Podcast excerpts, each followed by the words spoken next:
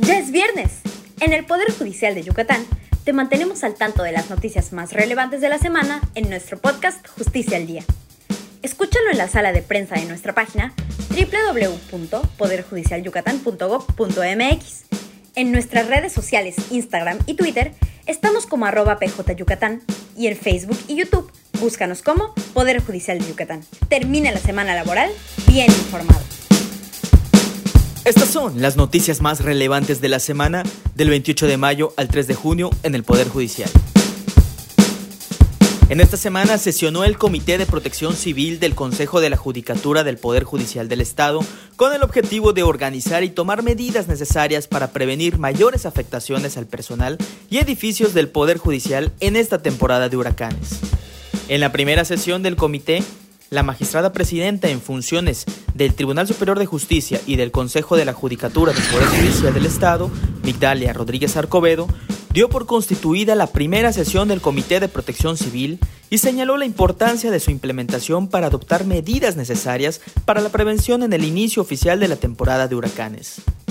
El comité está integrado por las consejeras de la Judicatura Sara Luisa Castro Almeida, Graciela Alejandra Torres Garma, los consejeros Luis Jorge Parra Arceo, quien funge como coordinador general del Comité de Protección Civil del Consejo de la Judicatura, y el consejero Luis Alfredo Solís Montero, así también el secretario ejecutivo del Consejo de la Judicatura, Alfredo Compañ, el director de administración del Consejo de la Judicatura, Carlos Ceballos Farfán, la titular del Fondo Auxiliar, Silvia Comas, la directora del Centro Estatal de Solución de Controversias del Poder Judicial del Estado, Elma Gabriela Ávila, y la representación sindical a cargo de los representantes de los sindicatos Renan Puc y Patricia Solís. Posteriormente a esta sesión, también sesionó el Subcomité de Protección Civil del Centro de Justicia Oral de Mérida.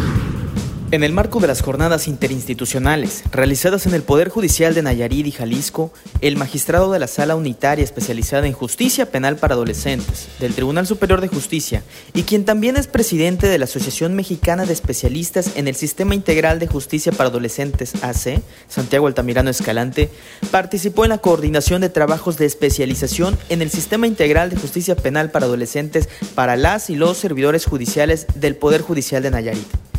De la misma manera, estos trabajos de especialización se pretenden realizar en el Poder Judicial del Estado de Jalisco.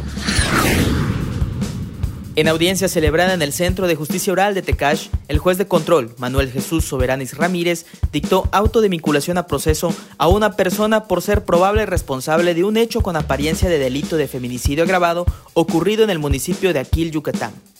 El juez de control Soberanis Ramírez, en la audiencia realizada el pasado lunes, accedió a otorgar a los fiscales el plazo solicitado de cuatro meses para continuar con la investigación complementaria del caso. Cabe mencionar que el imputado mantiene la medida cautelar de prisión preventiva por todo el tiempo que dure el proceso penal. Gracias por escucharnos. Te recordamos que puedes consultar los podcasts Justicia al Día de fechas pasadas en nuestra sala de prensa y en nuestras redes sociales. Hasta la próxima.